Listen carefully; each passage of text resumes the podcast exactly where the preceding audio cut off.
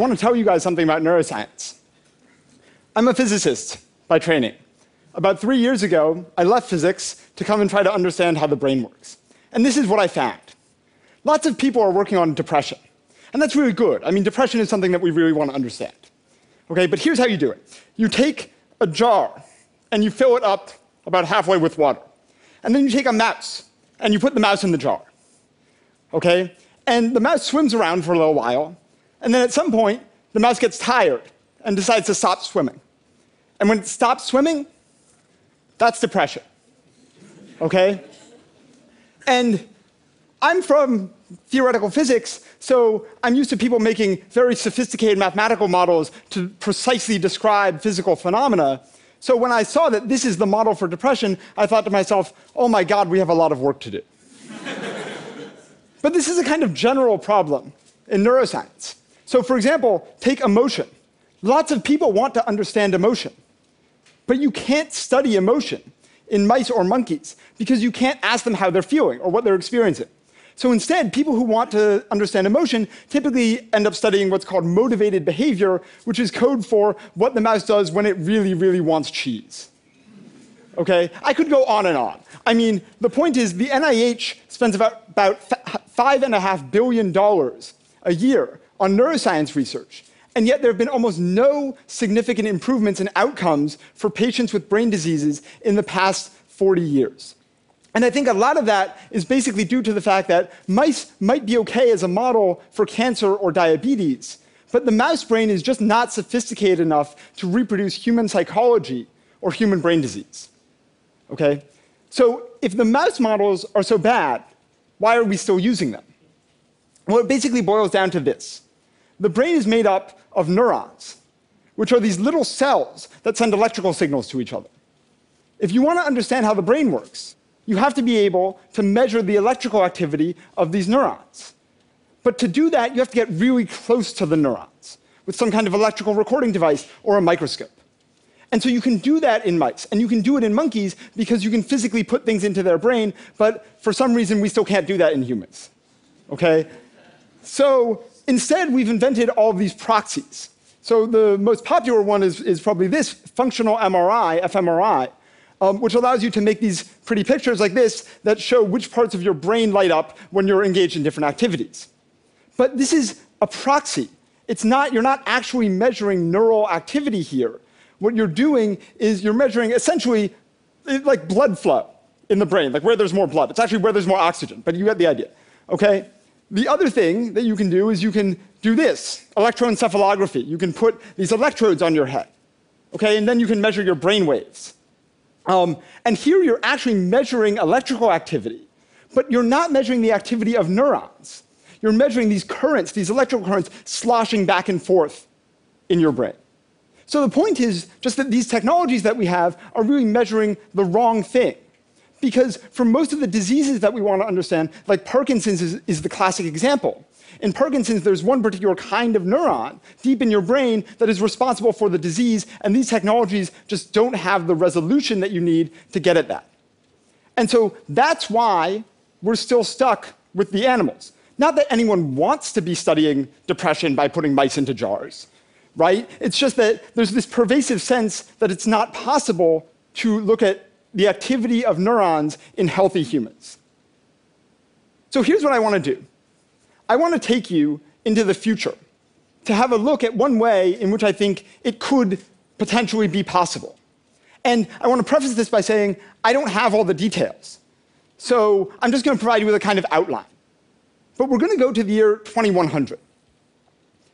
Now, what does the year 2100 look like? Well, to start with, the climate is a bit warmer than what you're used to.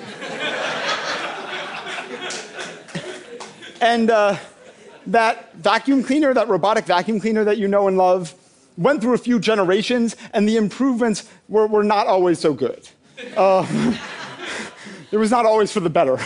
Okay. Um, uh, but actually, in the year 2100, most things are surprisingly recognizable. It's just the brain is totally different. For example, in the year 2100, we understand the root causes of Alzheimer's so we can deliver targeted genetic therapies or drugs to stop the degenerative process before it begins. So, how did we do it? Well, there were essentially three steps. The first step was that we had to figure out some way to get electrical connections through the skull so we could measure the electrical activity of neurons. And not only that, it had to be easy and risk free, something that basically anyone would be okay with, like getting a piercing. Because back in 2017, the only way that we knew of to get through the skull was to drill these holes the size of quarters. You would never let someone do that to you. So in the 2020s, people began to experiment rather than drilling these gigantic holes, drilling microscopic holes, no thicker than a piece of hair. And the idea here was really for diagnosis. There are lots of times in the diagnosis of brain disorders when you would like to have to be able to look at the neural activity beneath the skull, and being able to drill these microscopic holes would make that much easier for the patient. In the end, it would be like getting a shot. You just go in and you sit down, and there's a thing that comes down your head, and a momentary sting, and then it's done, and you can go back about your day. So we were eventually able to do it using lasers to drill the holes. And with the lasers, it was fast and extremely reliable. You couldn't even tell that the holes were there any more than you could tell that one of your hairs was missing. And I know it might sound crazy using lasers to drill holes in your skull, but back in 2017, people were okay with surgeons shooting lasers into their eyes for corrective surgery. So when you're already here, it's not that big of a step. Okay? So the next step that happened in the 2030s was that it's not just about getting through the skull.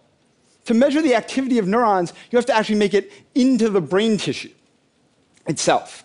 And the risk whenever you put something into the brain tissue is essentially that of stroke, that you could hit a blood vessel and burst it, and that causes a stroke. So by the mid 2030s, we had invented these flexible probes that were capable of going around blood vessels rather than through them. And thus, we could put huge batteries of these probes into the brains of patients and record from thousands of their neurons without any risk to them. And what we discovered, sort of to our surprise, is that the neurons that we could identify were not responding to things like ideas or emotion, which was what we had expected. They were mostly responding to things like Jennifer Aniston, or Halle Berry, or Justin Trudeau. I mean, in hindsight, we shouldn't have been that surprised. I mean, what do your neurons spend most of their time thinking about? but, but really, I mean, the point is that this, this technology enabled us to begin studying neuroscience in individuals. So much like the transition to genetics at the single cell level, we started to study neuroscience at the single human level. But we weren't quite there yet, because these technologies were still restricted to medical applications which meant that we were studying sick brains, not healthy brains. Because no matter how safe your technology is, you can't stick something into someone's brain for research purposes. They have to want it. And why would they want it? Because as soon as you have an electrical connection to the brain, you can use it to hook the brain up to a computer. Oh, well, you know, the general public was very skeptical at first. I mean, who wants to hook their brain up to their computers? Well, just imagine being able to send an email with a thought. imagine being able to take a picture with your eyes. Okay? imagine never forgetting anything anymore. Because anything that you choose to remember will be stored permanently on a hard drive somewhere, able to be recalled at will. The line here between crazy and visionary was never quite clear. But the systems were safe. So when the FDA decided to deregulate these laser drilling systems in 2043, commercial demand just exploded. People started signing their emails, please excuse any typos, sent from my brain. commercial systems popped up left and right, offering the latest and greatest in neural interfacing technology. There were 100 electrodes, 1,000 electrodes, high bandwidth for only $99.99 a month. Soon everyone had them. And that was the key. Because in the 2050s, if you were a neuroscientist, you could have someone come into your lab essentially from off the street. And you could have them engage in some emotional task or social behavior, or abstract reasoning, things you could never study in mice. And you could record their the activity of their neurons using the interfaces that they already had. And then you could also ask them about what they were experiencing. So this link between psychology and neuroscience that you could never make in the animals was suddenly there. So perhaps the classic example of this was the discovery of the neural basis for insight, that aha moment, the moment when it all comes together, it clicks. And this was discovered by two scientists in 2055, Berry and Laitz, who observed in the dorsal prefrontal cortex how in the, in the brain of someone trying to understand an idea, how different populations of neurons would reorganize themselves. You're looking at neural activity here in orange until finally their activity aligns in a way that leads to positive feedback. Right there. That is understanding. So finally, we were able to get at the things that make us human.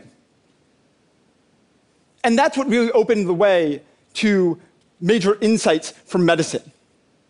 Because starting in the 2060s, with the ability to record the neural activity in the brains of patients with these different mental diseases, rather than defining the diseases on the basis of their symptoms, as we had at the beginning of the century, we started to define them on the basis of the actual pathology that we observed at the neural level. So, for example, we discovered in the case of ADHD, we discovered that there are dozens of different diseases, all of which had been called ADHD at the start of the century, that actually had nothing to do with each other, except that they had similar symptoms. And they need to be treated in different ways. So it was kind of incredible in retrospect that at the beginning of the century, we had been treating all of these different diseases with the same drug, just by giving people amphetamine, basically, is what we were doing. And schizophrenia and depression are the same way. So rather than prescribing drugs to people essentially at random, as we had, we learned how to predict which drugs would be most effective in which patients, and that just led to this huge improvement in outcomes. Okay, I want to bring you back now to the year 2017. Some of this may sound satirical or even far fetched, and some of it is. I mean, I can't actually see into the future. I don't actually know if we're going to be drilling hundreds or thousands of microscopic holes in our heads in 30 years. But what I can tell you is that we're not going to make any progress towards understanding the human brain or human diseases until we figure out how to get at the electrical activity of neurons in healthy humans. And almost no one is working on figuring out how to do that today. That is the future of neuroscience. And I think it's time for neuroscientists to put down the mouse brain and to dedicate the thought and investment necessary to understand the human brain and human disease. Thank you.